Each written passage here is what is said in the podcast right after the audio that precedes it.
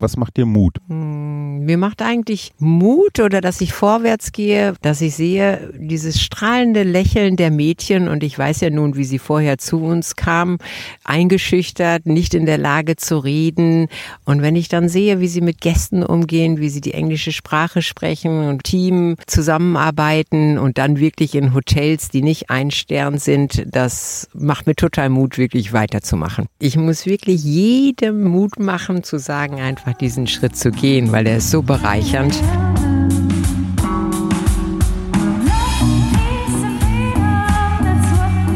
Wir. Arbeit, Leben, Liebe. Der Mutmach-Podcast der Berliner Morgenpost.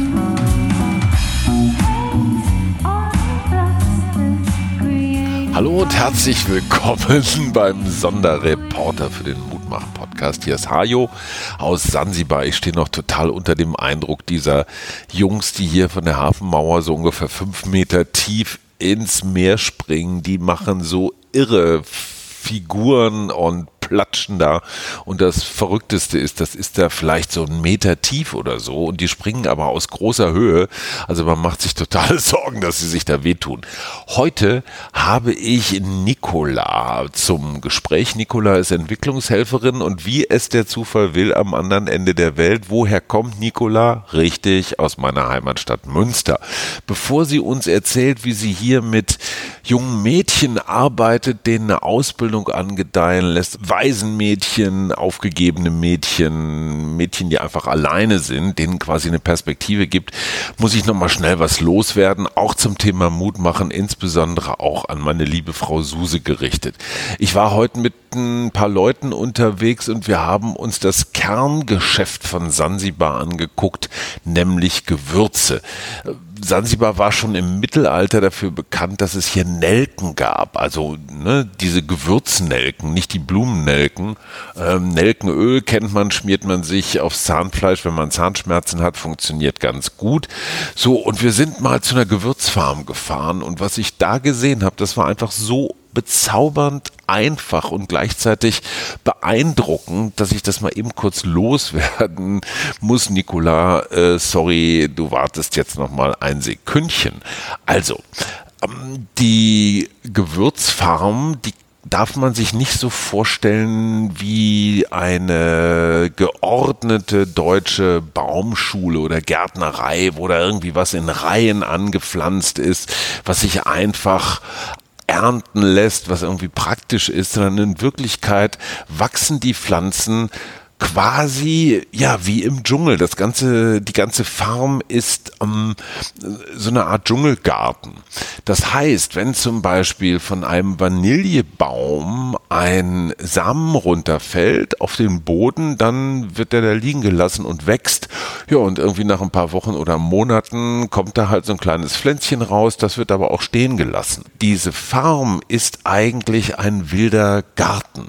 Also, da bleibt das Laub liegen da werden ja manchmal bei bestimmten Pflanzen, die also in die Höhe schießen sollen, da werden unten die Äste schon mal abgemacht, aber auch das wird liegen gelassen. Das Interessante dabei ist, die Menschen hier haben ein relativ gutes Verständnis dafür, wie Natur funktioniert. Da werden zum Beispiel keine Bäume gefällt und ausgerissen, weil die Bauern hier wissen, es gibt ein unterirdisches System von Wurzeln, insbesondere von Bäumen.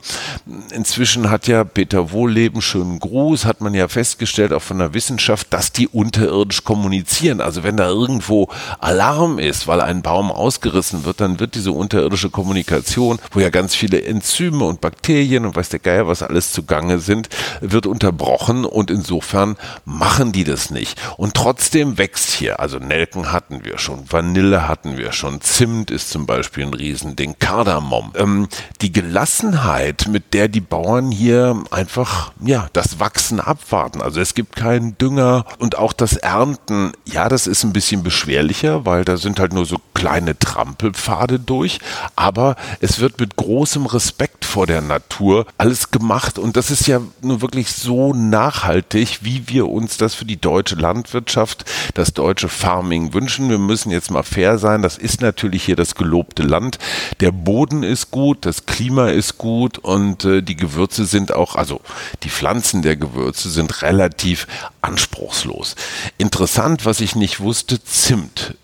Also Nee, Moment, ist das Zimt? Ja doch, genau. Also diese braunen Rollen, die so ein bisschen aussehen wie, ja, wie Tabak, die man, die man bei uns so kaufen kann.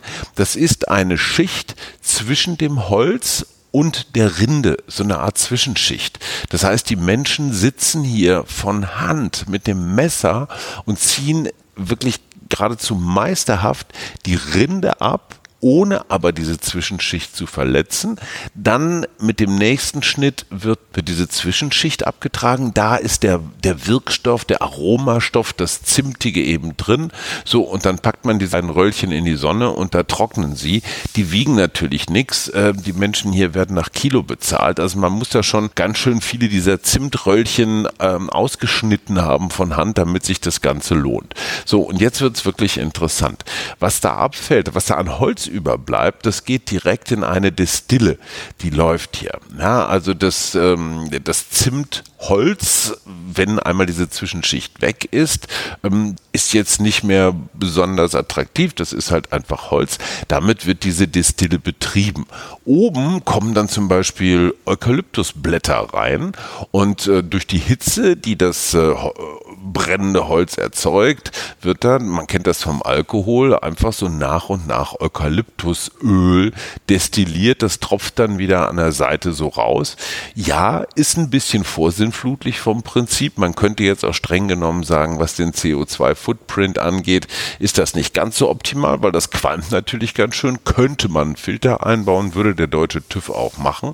Aber auch hier sieht man, ähm, die Blätter, das Holz, die Rinde, das wird alles weiterverwendet und eben auch auf dem Boden liegen gelassen. Im Prinzip so wie im tropischen Regenwald, da fällt natürlich auch das Laub und das ganze Zeug runter. Irgendwann dann entsteht neuer Humus. Ein Wort vielleicht noch zu Schädlingen. Äh, Spinnen, die es hier natürlich in allen Formen und Farben gibt, sind willkommene Mitarbeiter, weil diese Spinnen nämlich ganz viele Schädlinge einfach davon abhalten, die Pflanzen zu, ähm, zu befallen. Ähm, fand ich total faszinierend. Ich habe ein bisschen mit den Bauern geredet, Farouk und Sid, die hier das Gewürzbusiness machen, haben mich rumgeführt.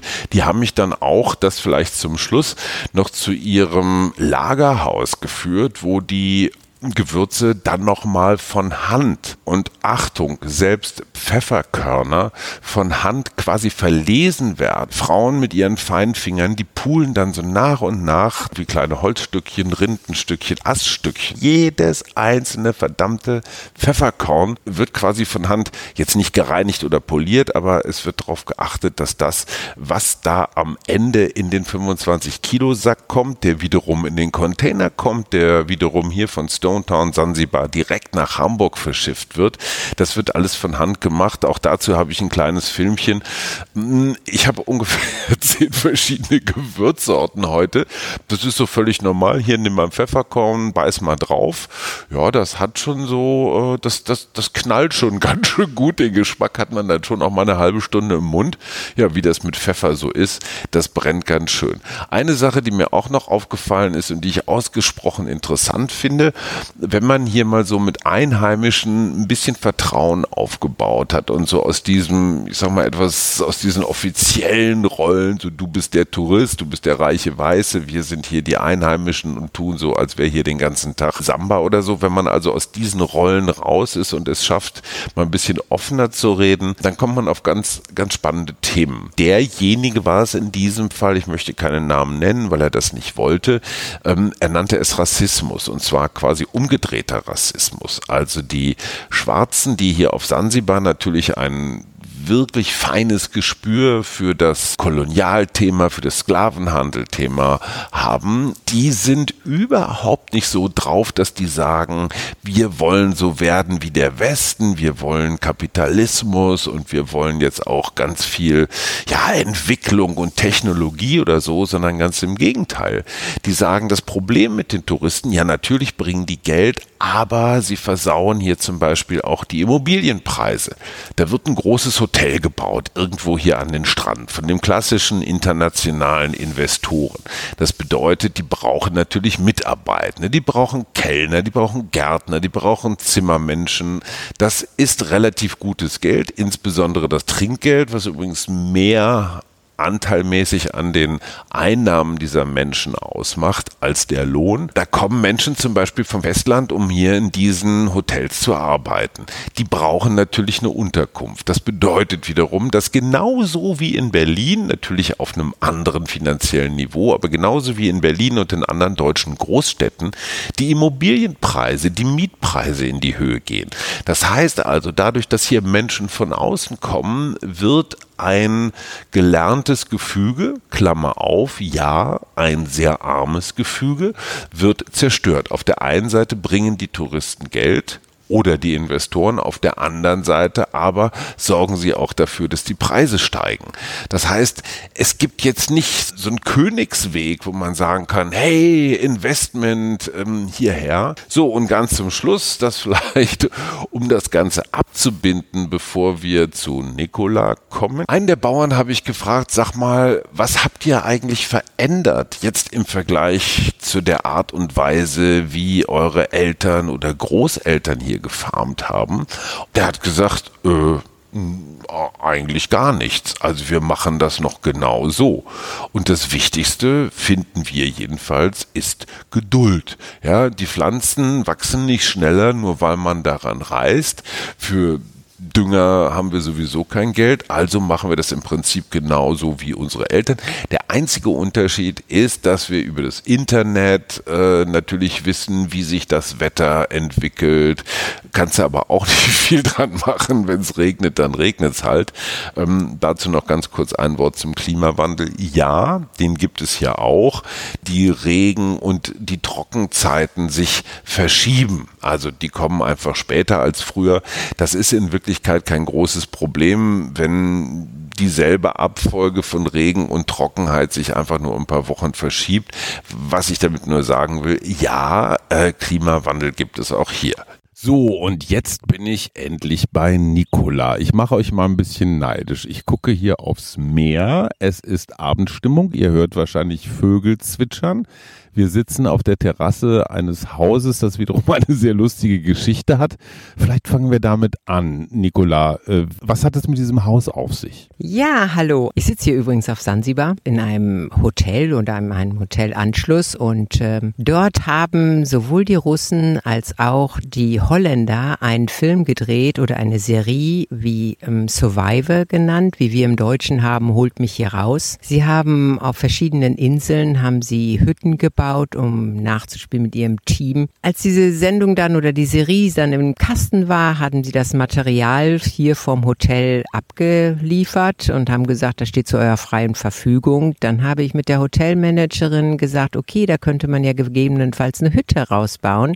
Sie hat neben dem Hotel noch ein Grundstück. Auf dem Grundstück wurde jetzt die Hütte gebaut, mit einem Makuti-Dach oben abgeschlossen und diese Hütte konnten wir mieten für die nächsten nächsten Jahre, während wir unseren Bau nebendran bewerkstelligen. Da war jetzt schon ganz viel drin. Erstens mal sagst du Serie. Das zeigt, du hast irgendwie einen Schweizer Hintergrund. Der ist aber quasi angelernt, weil wir stammen beide aus Münster ein totaler Zufall, ein gemeinsamer Freund. Hallo Jochen, hallo Frau Doktor, ganz herzlichen Gruß nach Berlin.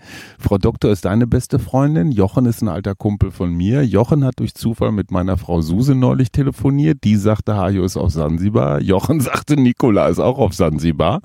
Und so trafen sich zwei Münsteraner in Sansibar. Du hast dann ähm, deine Familie quasi in der Schweiz äh, großgezogen, hast deine Nestbau- und Pflegepflichten erledigt. Du bist so wie ich in dieser wunderbar, in diesem wunderbaren Alter so um die 50 und hast nochmal ein neues Leben angefangen. Und das spielt hier direkt ein paar Meter weiter und da ist eigentlich gar nichts. Was soll da hin? Ähm, und zwar ist es so, dass ich lange, fast 30 Jahre lang in der Schweiz gelebt habe mit Unterbrüchen, habe dort meine zwei Kinder großgezogen und als die eigentlich ihre Ausbildung äh, fertig hatten, kam ja etwas auf mich zu und zwar über eine Schweizer Stiftung, die gesagt hat, dass ich beim Fundraising helfen sollte. Die hatten ein Projekt in äh, Moshi am Kilimanjaro und das habe ich mir dann angeschaut und habe mich total verliebt, dass aus meinen zwei Wochen eigentlich vier Jahre wurden. Nach diesen vier Jahren bin ich dann kurzfristig mal wieder in die Schweiz gegangen, weil wir gesagt haben, das müsste jetzt in die Hand der Tansanianer kommen und nicht, dass immer ein Musungu, wie der, die weiße Frau, ähm, dort das Sagen hat. Wir haben dann aber beschlossen, weil wir doch eine sehr große Erfolgsrate haben, dass wir 2020 uns auf Grundstückssuche gemacht haben in Sansibar und haben dort auch ein 10.000 Quadratmeter großes Grundstück gefunden, wo eine Schule Schule gebaut werden soll. Der Ordnung halber, die Stiftung heißt More Than a Drop vermutlich so Tropfen auf dem heißen Stein genügt nicht, jetzt noch einer mehr. Das ist keine riesengroße Stiftung. Ihr sammelt halt so von den üblichen Verdächtigen Geld ein.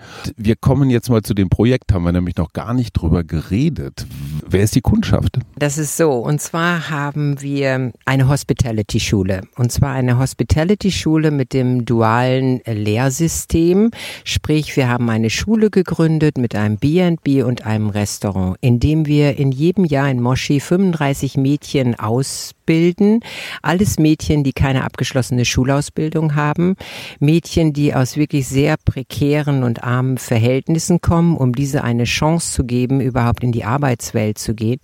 Es ist, handelt sich um eine einjährige Ausbildung. Es ist eine Boarding School, sprich die Mädchen leben auf dem Compound. Um alles wirklich abzudecken innerhalb eines Jahres haben wir auf dem Compound ein Bed and Breakfast mit 13 Zimmern sowie ein Restaurant und die Gästeeinnahmen dann direkt wieder ins Projekt fließen, so dass es irgendwann mal nachhaltig wird. Warum ausgerechnet Mädchen? Äh, ich frage deswegen so doof, weil ähm, Mädchen werden zumindest bei uns hat man den Eindruck in den letzten Jahren doch deutlich mehr gesehen, manchmal vielleicht sogar ein bisschen mehr als die Jungs, kann ich als Vater von zwei Söhnen jedenfalls sagen. Was sind das für Mädchen? Du sagst prekäre Verhältnisse. Was muss man sich darunter vorstellen? Was ist prekär? Tansania gilt wirklich noch mit von den ärmsten Ländern der Welt. Dann ist es so, dass das Schulsystem also wirklich äh, nicht gut ist. Sprich 75 bis 80 Prozent der Mädchen schaffen es nicht, überhaupt eine Schulausbildung zu erlangen. Die Mädchen, die wir interviewt haben, die sind mit 120 Mädchen Primarschule, Sekundarschule und einem Lehrer unterwegs, der überhaupt nicht ausgebildet ist. Dann kommt es hinzu, dass gerade Mädchen vielfach in Familien helfen müssen. Sie müssen beim Farming helfen. Sie müssen ihre Geschwister mit aufziehen. Und eigentlich werden die Jungen werden doch immer wieder bevorzugt. Also sprich, dass 75 Prozent aller Mädchen durch die Nationalexamen fallen. Sind das auch ja, man kennt das aus Deutschland oder aus Europa, so Thema Frauenhaus, dann auch Mädchen, die einfach vor was weglaufen? Wir haben verschiedene Sachen. Wir haben zum Beispiel Waisen, die aus wirklichen Waisenhäusern gelebt haben, weil keine Eltern mehr vorhanden sind oder überhaupt keine Familie. Dann haben wir Mädchen, die vor der Genitalverstümmelung weggelaufen sind, die einen Zwischenstopp in einem Safe House machen. Mit diesen Safe Häusern leben wir zusammen oder arbeiten wir zusammen, dass wir in jedem Jahr eigentlich zehn von diesen nehmen, um wirklich den Kreislauf äh, zu schließen, weil in den Safe-Häusern ist es ja wirklich so, wenn die weglaufen, sind die eigentlich aus der Community, von der Schule, aus ihrem ganzen Leben ausgeschlossen. Und um diesen Mädchen wieder eine Möglichkeit zu geben und nachher auch wieder integriert zu werden, um die Community, ist so eine Ausbildung natürlich sehr, sehr wichtig dann sind es vielfach äh, Mädchen, die aus wirklich sehr armen Verhältnissen stammen, wo es viele Geschwister gibt, wo einfach die, die Frauen immer noch die Rolle haben, so wie im Mittelalter, die gehören nach Hause hinter den Kochpott und müssen schauen, dass die Familie in irgendeiner Form ähm, bewirtschaftet wird. Und das Schlimme ist ja eigentlich, dass viele Mädchen auch sonst, äh, wir haben einige mit 18, die schon zum Teil drei, vier Kinder haben, die werden alleine gelassen, weil es gibt überhaupt keine Aufklärung. Ja, sie werden geschwängert, die Jungs gehen von dann und sie sitzen dann dort und das Leben wird immer aussichtsloser, weil nicht mal in keinster Form irgendeine finanzielle Unterstützung überhaupt angesagt ist. Wir so als Sozialstaat kennen, gibt es hier nicht mal in Ansätzen. Wenn dann, wenn du von deiner Familie weg bist, verstoßen bist oder abgehauen bist, dann bist du wirklich auf dich gestellt. Absolut, du hast eigentlich gar keine Chance. Es gibt nicht irgendein Auffangnetz, ähm, von dem du profitieren könntest. Nein, du bist wirklich dann auf dich alleine gestellt. Und deshalb ist es auch so, dass viele von den Mädchen in der Prostitution landen. Und was dann noch ganz interessant ist, ähm, es ist natürlich wesentlich ähm, lukrativer auch für die jungen Menschen, ohne Kondome ihre Liebe mit ihnen fortzusetzen. Sprich, die Schwangerschaftsrate wird also immer höher und im Prinzip sitzen sie dann alleine mit ihrem Kindchen und null Zukunftsperspektive. Kondome deswegen nicht, weil die kosten ja Geld. Nicht nur, dass sie Geld kosten, das Gefühl ist einfach auch nicht so toll. Höre ich jetzt zum ersten Mal, aber das ist eine andere Geschichte. Hotelfachschule auf einfachem Niveau, kann man das so sagen? Macht ihr? Und wenn die Mädels dann dieses eine Jahr absolviert haben. Die haben auch ein bisschen Englisch gelernt, die haben, was man so braucht, ne? ein bisschen Service und solche Sachen. Was passiert dann mit denen? Also es ist wirklich auf einfachem Niveau. Es werden diese technischen Fächer wie Housekeeping, Restaurant, Service, Culinary Art und Front Office unterrichtet. Der Fokus ist wirklich auf Englisch, Soft und Life Skills, damit wir sie ausbilden. Wie ist überhaupt das Benehmen am Arbeitsplatz? Wie ist generell, wie schütze ich mich? Ähm, ja, vor negativen Einflüssen. Die Ausbildung, wie gesagt, dauert ein Jahr und die Mädchen schließen diese mit einem national anerkannten Examen ab. Ähm, Anschließend machen sie ein dreimonatiges Internship und nach diesem dreimonatigen Internship schauen wir schon, dass die Hotels, mit denen wir zusammenarbeiten, die Möglichkeit sehr groß ist, dass sie auch dort eine Festanstellung kriegen. Und wir können jetzt wirklich sagen, dass 90 Prozent dieser Mädchen eine Festanstellung äh, bekommen und auch so mit dem natürlichen Armutskreislauf ähm, entfliehen. Jetzt mal wirklich voller äh, Faszination erzählen. Wir waren hier gestern Abend in einem nahegelegenen Hotel und Nicola kam da so rein und ein junges Mädchen, die da auch im Service arbeitete, kam gleich auf dich zugestürzt und man hatte das Gefühl, ihr, also ihr wart kurz davor, euch um, um, um den Hals zu fallen. Das macht man natürlich nicht, aber das ist auch Teil deiner Arbeit, dass du mit den Hotels hier auf der Insel und gut, Sansibar ist jetzt nicht Seychellen oder nicht Sylt, aber der Tourismus spielt ja auch natürlich eine Riesenrolle. Ähm, das heißt, du baust nicht nur Schulen auf einer Fläche, die jetzt im Wesentlichen aus Steinen besteht, sondern du musst auch sehen, dass du die Mädels unterkriegst. Ist das inzwischen in jedem Hotel so, dass dir der eine um den Hals fällt? Ja, also es ist, ähm, es ist so, dass wir uns, also am Anfang fingen wir natürlich an und haben geschaut, dass wir um Moshi, Arusha, also Kilimanjaro Area verschiedene Hotels gefunden haben. Das hat sich Gott sei Dank dann ausgeweitet, dass wir wirklich vier, fünf Star Hotels nehmen, wo wir sagen, die sind auch wirklich dran an einer Kollaboration mit uns interessiert, dass die die Mädchen dementsprechend während ihres Traineeship ausbilden. Während der Pandemie war es so, dass in Mainland, also der Tourismus gleich null war, aber auf Sansibar er boomte.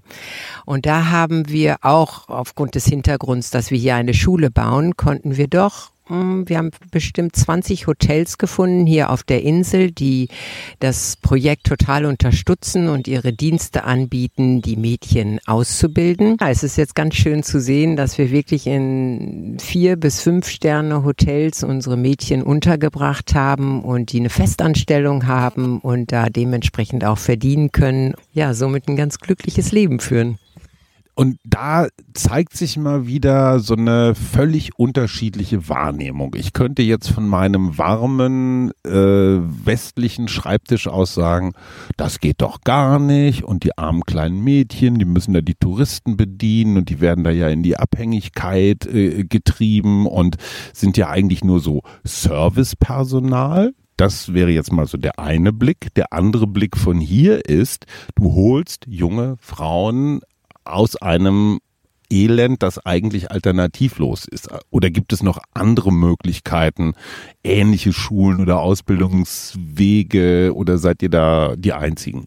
In der Region Kilimanjaro sind wir sicherlich die einzigen, die eigentlich dem dualen System folgen, sprich den gesamten praktischen Ausbildungsplatz auch anbieten. Es ist noch gut zu wissen, dass ungefähr vor fünf Jahren hat sich die Handelskammer von Hamburg, die hat eigentlich das gesamte ähm, duale Lehrsystem versucht, hier in Tansania zu integrieren. Und äh, wir fallen eben auch unter dieses. Und ähm, eigentlich wäre es eine dreijährige Ausbildung, aber aufgrund der Tatsache, dass wir doch alles vor Ort haben und unsere Stunden absolvieren können in einem, nicht in einem Zeitraffer, aber doch mit sehr intensiver Betreuung dieser Mädchen, äh, wurden wir auch eben akzeptiert, dass dieses Examen nationaler Natur ähm, absolviert werden darf und sie somit eigentlich im ganzen Land einer Tätigkeit nachgehen können.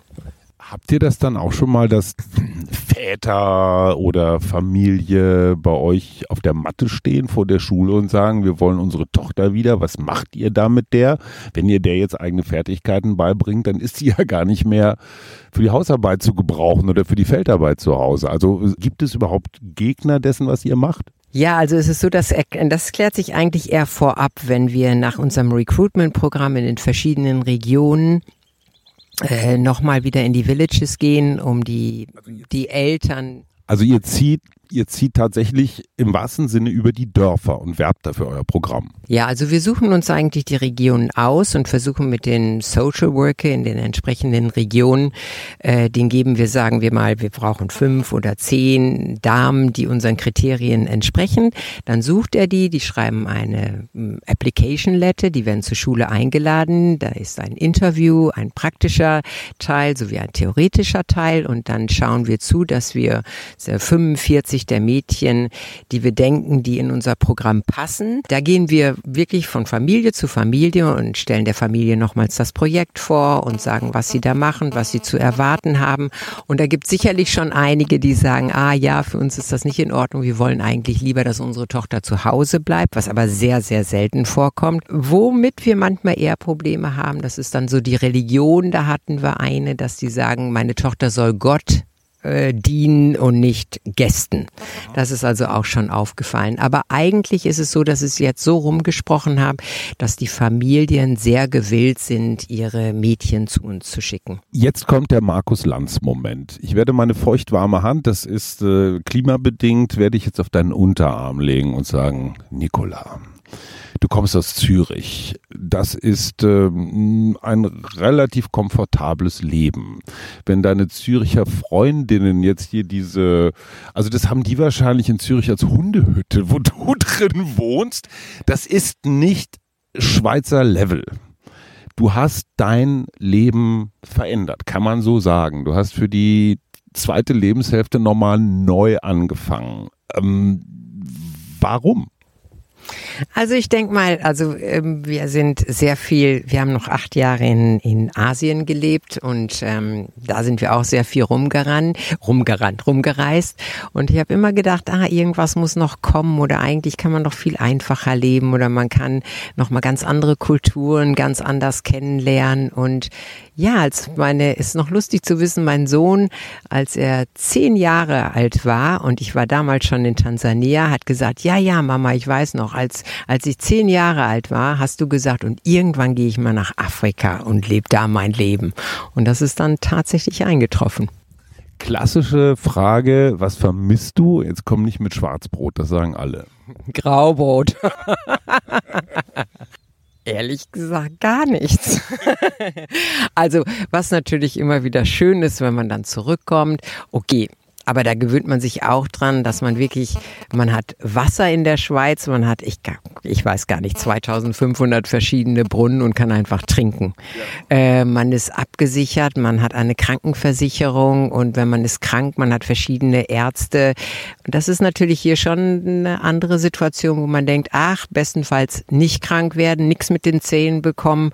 Ähm, ja, das sind sicherlich Sachen, die man vermisst. Okay, Freunde, Familie, aber rundum fühle ich mich hier eigentlich sehr, sehr wohl. Wenn du jetzt nochmal zurückguckst, äh, wo war so dieser eine Kick, der dich losgeschickt hat? Weil ich frage für einen Freund oder eine Freundin. Ich kenne ganz viele Menschen, die sagen, die hat aber Cojones, äh, äh, wie man international sagt. Die traut sich was. Das könnte ich ja nie. Hast du das auch jemals gesagt oder warst du immer so drauf, dass du gesagt hast, ja, wie der Münsterländer so ist, ne? Was kostet die Welt? Ich ziehe jetzt mal los. Ja, ich denke schon, dass ich das sicherlich immer so gedacht. Ich hatte immer mehr Fernweh als Heimweh. Das ist sicherlich schon mal so. Und als ich dann nach Tansania kam, um äh, mir doch eigentlich nur das Projekt anzuschauen, weil ich wollte ja eigentlich Fundraising in Zürich machen, sind wir, während wir in ein, da war gerade das Recruitment-Programm und ich bin mit einer der damaligen Managing Director, sind wir mit dem Auto vorm Kilimanjaro durch die Steppe gefahren und dann kam die Maasai um die Kurve und schrie nur Jumbo, Jumbo. Und da hat es irgendwie für mich Klick gemacht, dass ich gedacht habe, mein Gott, was mache ich eigentlich in Zürich? Ich, ich muss doch eigentlich hier sein. Das war so für mich irgendwie, wo ich gedacht habe, ist ja eigentlich ganz klar, ich gehe jetzt hier hin. Ich bin schon mal sehr, sehr dankbar für diesen Satz eben, was mache ich eigentlich in Zürich? Das wird mit großer Wahrscheinlichkeit schon mal die Überschrift für unseren Podcast. Was höre ich dann gleich?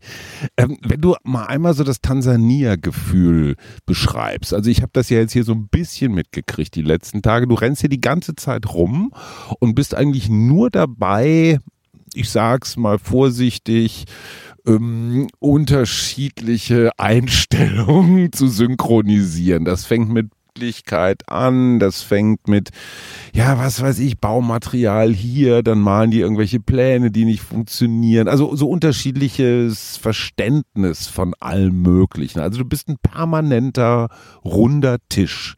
Ähm, das nervt doch, wenn man so Schweizer Uhrwerke gewohnt ist, oder?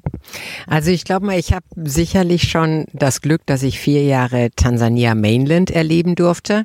Ähm, Klar, hier Sansibar, muss ich ganz ehrlich sagen, ist sicherlich nochmal eine andere Herausforderung. Da ticken die Uhren noch mal ein bisschen langsamer und ja, da werden Sachen halt nicht eingehalten und man fragt sich wofür und wenn es nicht sinnvoll ist, dann geht man halt wieder und lässt einfach die Arbeit liegen. Aber irgendwie ist es ja diese Herausforderung, das doch irgendwie hinzukriegen, die steht bei mir dann doch an oberster Stelle. Du bist schon ganz schön ehrgeizig, ne? Du würdest jetzt das Ding hier nicht irgendwie halbfertig lassen und sagen, komm, merkt sowieso keiner, wenn hier noch eine Bauruine steht, äh, du willst das Ding fertig kriegen. Äh, ja, auf jeden Fall. Das ist mein persönlicher Ehrgeiz, dass das hier fertiggestellt wird. Ja. Ich habe, ich recherchiere natürlich hier die ganze Zeit, wenn ich nicht an meinem Buch schreibe, was ganz Interessantes gehört, hier auch von einem Einheimischen, der in Stone Town wohnt, also in der Hauptstadt.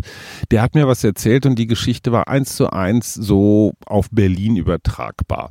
Dadurch, dass es hier den Tourismus gibt Menschen, die im Tourismus arbeiten, die brauchen wiederum Wohnungen. Das bedeutet für die Einheimischen, sie werden klassisch wie in Berlin auch an den Stadtrand gedrängt. Die Immobilienpreise steigen, auch die Lebenshaltungskosten steigen.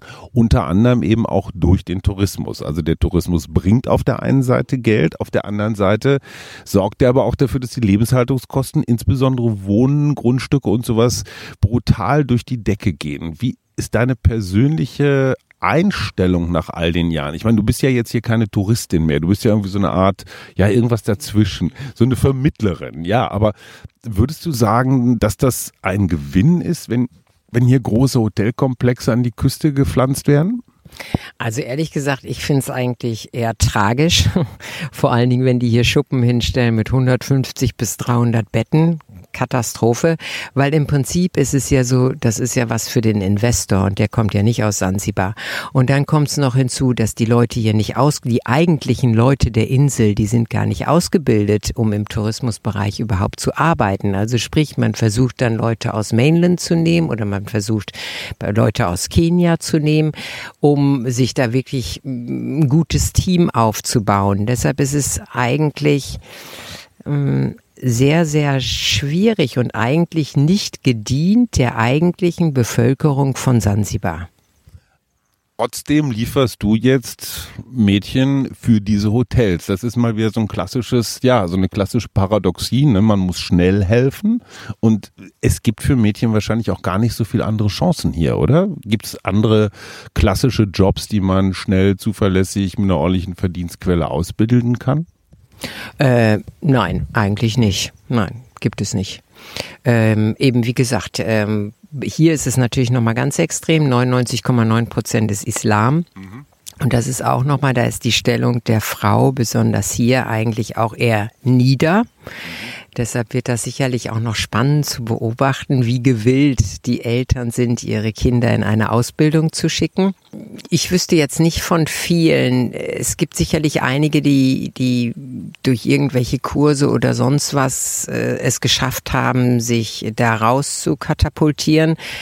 Aber eigentlich sind es wirklich, wenn man die Hotel betrachtet, die versuchen, Leute aus Mainland oder daher zu nehmen, wo sie auch wissen, dass ähm, die Einstellung stimmt. Also diese Vorstellung, wir machen da jetzt mal alle Programmiererinnen draus und so, das äh, kann man dann vielleicht mal im nächsten oder übernächsten Schritt angehen. Du hast es gerade gesagt, Sansibar ist sehr muslimisch, 99 Prozent plus und die sind auch recht gläubig. Also wenn hier der Muezzin ruft, dann sieht man, rennen alle Männer in die, in die Moschee und beten. Das ist ja auch völlig in Ordnung.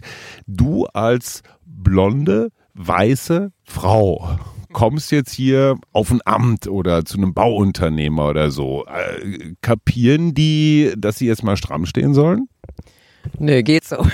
Also in diesen ganzen offiziellen Sachen wie zum Beispiel Land Department, wo ich oft hingehen musste, beziehungsweise bezüglich unserer ganzen Pläne. Wenn die mich sehen, dann setzen die mich eigentlich erstmal so auf den Stuhl oder mich auf den Stuhl gesetzt für zwei Stunden. Wenn ich dann meinen Finger gehoben habe, dass ich ja eigentlich doch nur zwei Stempel benötige und eine Unterschrift, dann haben sie gesagt immer, ja, dann warte mal ein bisschen. Dann ging sie erst wieder zum Essen, dann ging sie mal wieder eine Runde beten, bis dass sie sich dann doch erniedrigt haben, mich zu bedienen. und äh, ist das besser geworden? Hast du Tricks äh, entwickelt, um die Jungs mal ein bisschen äh, auf Spur zu bringen? Ja, ich glaube, was hier ganz schlecht ist, man muss wirklich so sein Begrüßungsritual äh, muss man durchführen. Man darf nicht äh, die Geduld verlieren. Also wenn du anfängst, irgendwie zu laut zu werden oder sonst was, das ist äh, überhaupt kein Vorkommen. Also das, das geht nicht. Am besten vergessen. Nicola, erzähl doch mal, was du hier gelernt hast. Ganz viel. Nummer eins denkt man ja, wenn man hier hinkommt nach Afrika, sagt, ah, okay, ich ereifere mich oder engagiere mich in einem sozialen Projekt, ich ändere jetzt mal alles. Und ähm, ja, da bin ich sehr schnell darauf gestoßen, dass das eigentlich genau umgekehrt ist, dass man vielleicht 20 Prozent aufgrund der Education, die man gewonnen hat, weitergeben kann, aber dass 80 Prozent ich sicherlich so profitiert habe, dass ich ganz viel lernen durfte. Warum? Ähm, Nummer eins war sicherlich ähm, der Umgang mit dem Moment, dass man einsehen musste, es gibt nicht ein Jahres, zwei Jahres, drei Jahre, fünf Jahre Pläne, sondern man musste schauen, die Leute leben hier, okay, was passiert jetzt? Weil sie wissen ja eigentlich nicht zum größten Teil, was sie morgen zu essen bekommen. Und das war natürlich eine besondere Herausforderung zu zeigen, okay, aber in unserem Programm jetzt, dass wir schauen, wir müssen wenigstens wissen, was innerhalb eines Jahres passiert und dieses Jahr auch dementsprechend strukturieren. Und wenn du in so ein Dorf kommst, zuckst du da zusammen und sagst, boah, ich bin jetzt mal ein bisschen so sozialvoyeuristisch. Erzähl mir von dem Elend. Ja, immer erzähl mir von dem Elend. Also in den meisten Dörfern, in denen wir waren, also in den, in den ländlichen, die sind natürlich, Tanzania ist ein wunderschönes Land. Also also in der Natur eingebettet, ist es jetzt nicht elend, elend. Natürlich, was ist natürlich schwierig ist, ist die Wasserversorgung. Manchmal gibt es nur eine Wasserstelle, wo jeder hinkommen muss mit seinem Eimer, um dort Wasser zu holen. Elektrizität, ja, die gibt's mal, die gibt's aber auch dann zwischendurch nicht und dann wird's natürlich ein bisschen schwierig. Aber es ist ein ganz natürlicher Umgang mit dem, weil man das ja auch gar nicht ähm, anders kennt. Hat sich das Smartphone inzwischen überall durchgesetzt? Ah ja, das definitiv. Also jeder hat jetzt ein Smartphone und jeder versucht irgendwie auf Facebook zu sein, auf Instagram zu sein, WhatsApp. Das ganz klar. Das äh, hat extrem, ist das hier auch in Tansania natürlich vertreten. Ja. Was ich auch ganz faszinierend finde, ist, du hast es schon gesagt, es ist eine reiche Insel im Sinne von Hier wächst ganz viel und du hast ein Meer drumherum, was noch nicht komplett leer gefischt ist, siehe Mittelmeer. Das heißt, man braucht jetzt auch nicht zwingend ganz viel Geld, um über den Tag zu kommen. Ist das ungefähr so?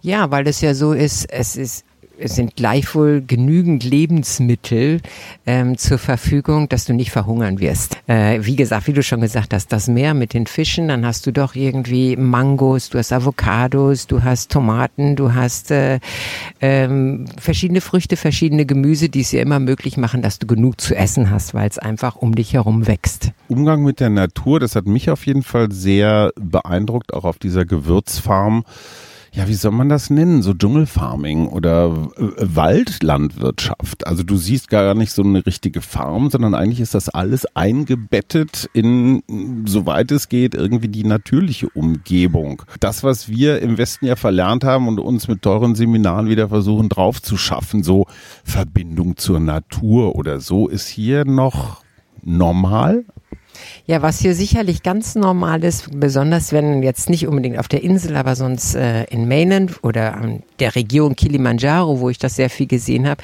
da hast du einfach keine äh, Monokultur, sondern du hast in den Villages, die haben Bananen, die haben Kaffee und die haben Bohnen und alles wächst eigentlich kreuz und quer miteinander und gut man hat ja bei uns im Westen manchmal das Gefühl, wir leben so gegen die Natur. Ne? Also wir heben riesengroße Löcher aus, um die Braunkohle rauszuholen. Wir äh, ziehen unsere Pflanzen so, dass die Ratatazong alle wie die Soldaten stehen und die Erntemaschine da ganz praktisch dran vorbeifahren kann. Sieht man hier gar nicht. Ja, ich denke, da gibt es ein ganz einfaches Beispiel. Regen. Regenzeit. Regenzeit, die Leute springen auf die Straße, wenn es endlich regnet, weil dann eigentlich, äh, dann kann was wachsen. Das heißt, je mehr es regnet, desto besser ist die Ernte und desto mehr haben sie natürlich zu essen. Wir gucken irgendwann hoch, wenn es schon regnet, weil wir dieses Bewusstsein gar nicht haben. Die sehen oder spüren das schon. Es ist, es ist ein ganz anderer, ähm, ich, wie so eine Einheit mit der Natur, kann man fast sagen. Hast du was davon gelernt? Ja, ich muss schon sagen, ich, ich sehe dann, wenn hinten die grauen Wolken kommen, dass es irgendwann anfängt zu regnen, aber nicht, dass ich so spüre. So zum Beispiel ist es jetzt nicht hier, aber so im Maasai-Land, dann kommen zum Beispiel, da sind immer so Wind, Hosen, die hochgehen und die gehen. Und dann sagt der Maasai zu mir, sagt er, Nick, und wenn die jetzt bis in den Himmel gehen, man das Gefühl hat, die, die schlagen oder berühren den Himmel, es wird morgen regnen. Und du machst am nächsten Morgen die Augen auf und es regnet wie verrückt. Also das sind so bestimmte Zeichen, die die wahrnehmen, wo die wissen, okay, jetzt ist eine Wetterveränderung. Ich habe das dann immer nur im Rücken, aber das ist wahrscheinlich eine Altersbeschwerde. Ein Wort vielleicht noch zur Regenzeit. Wie muss man sie sich vorstellen? Regnet es ja den ganzen Tag, schwimmt alles weg? Also es ist, ist glaube ich, die, die Heftigkeit des Regens, die dann gravierend ist und natürlich dann zwischendurch die Länge. Hast du, und dann ist natürlich auf einmal alles überflutet, weil natürlich die Sachen auch nicht, es gibt keine Bordsteine in dem Sinne, die das Wasser aufhalten können, Kanalisation oder sonst was. Wenn es regnet, ist einfach alles unter Wasser. Mm, aber man kann nicht sein während der Regenzeit, dass es nur regnet, konstant durchregnet. Man hat auch schöne Tage zwischendurch. Aber ja, die eigentliche Regenzeit in diesem Land ist ja April, Mai. Und danach fängt ja hier aufgrund der Lage südliche Äquator, fängt dann die Winterzeit an. Als Münsteranerin bist du ja auf Regen eigentlich bestens vorbereitet. Definitiv. Mein Carway hatte ich permanent in der Tasche. Carway für die Insider, ne? Das war früher schwer angesagt. Diese Regenjacken, die man... Regenjacken, das die gelbe Regenjacke, die man zusammengeknüttelt hatte in so einem Beutelchen. Und das war ganz wichtig, die hinten auf dem Fahrrad in seinem Körbchen mitzutragen. Und daran sieht man mal, ne? das ist ist Münzeraner Sozialisierung. Den gab es aber nicht nur in Gelb, glaube ich. Bob Marley hat mal auf die Frage gesagt, sind Sie reich? Er hat erstmal zurückgefragt, was meinst du denn mit reich? Woraufhin der Interviewer gesagt hat, na ja, so Geld auf der Bank halt. Woraufhin Bob Marley wiederum zurückfragte, aha, das verstehst du unter Reichtum. Ich sehe das anders. Für mich ist das Leben der Reichtum und das, was das Leben zu bieten hat. Das klingt jetzt alles ein bisschen esoterisch, zumal Bob Marley nun auch echt kein Hungerleider war. Das ist vielleicht der richtige Moment, hier nochmal ganz kurz so ein, so ein Hinweis zu geben. Nein, ich, wir wollen ja überhaupt nicht Armut verherrlichen oder diese Meer vom edlen Wilden, der sich mit wenig begnügt und die Früchte des Waldes und so weiter. Das ist natürlich Quatsch. Es geht einfach nur darum, ein anderes Leben darzustellen. Du hast jetzt noch einen Wunsch frei für ein Entwicklungshilfeprojekt oder ein Hilfsprojekt oder Empowerment-Projekt, was es ja hier in Wirklichkeit ist, und dürft schon mal so ganz von vorne anfangen. Da kommt jetzt ähm, ja Elon Musk, der hat ja immer noch viel Geld und sagt, ach komm hier, Nicola, mach mal das, was du immer schon für richtig hieltest. Was wäre das? Ich weiß auch nicht. Eigentlich, ähm, ich habe mir das schon oft überlegt, was ich machen würde. Klar, das mit Kindern helfen und so, das hört sich immer gut an. Aber eigentlich ging es darum, wenn man eine bessere Education für die haben müsste, dass man wirklich eine Lehrerausbildung hier hinbringt und dort anfängt, weil das sind die. Nur Gebäude zu bauen bringt nichts, weil unterrichten kann man auch unterm Baum. Aber es muss die Person, die unterrichtet, die muss einfach vernünftig ausgebildet werden, damit sie die Kinder auch dementsprechend fürs Leben vorbereiten kann. Also Train the Trainer. Ich stelle jetzt im Auftrage meiner geschätzten Gattin und Mit-Co-Hostin Suse die letzte Frage. Was macht dir Mut? Hm, mir macht eigentlich Mut oder dass ich vorwärts gehe, wenn ich wirklich zu den Hotels gehe und ich besuche sie sehr frequentiert, dass ich sehe dieses strahlende Lächeln der Mädchen und ich weiß ja nun, wie sie vorher zu uns kamen, eingeschüchtert, nicht in der Lage zu reden. Und wenn ich dann sehe, wie sie mit Gästen umgehen, wie sie die englische Sprache sprechen und wie sie die Gäste bedienen und im Team zusammenarbeiten und dann wirklich in Hotels, die nicht ein Stern sind, das macht mir total Mut wirklich weiterzumachen. Also du machst das noch ein paar Jahre. Oh, wenn das geht, ja. haben wir eigentlich verraten, dass du mit Nachnamen Spring heißt? Haben wir, glaube ich, noch gar nicht gemacht, ne? Okay. Ja, genau. Ich heiße Nicola Spring. Es sind ja noch ganz viele tolle Projekte auf Sansibar und Menschen wie dich sollte es mehr geben. Ja, vielen herzlichen Dank und ich muss wirklich jedem Mut machen zu sagen, einfach diesen Schritt zu gehen, weil der ist so bereichernd. Toi, toi, toi.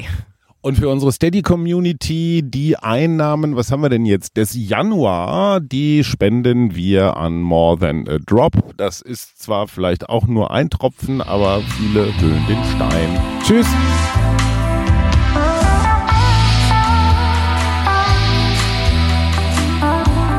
Wir. Arbeit, Leben, Liebe. Der Mutmach-Podcast der Berliner Morgenpost.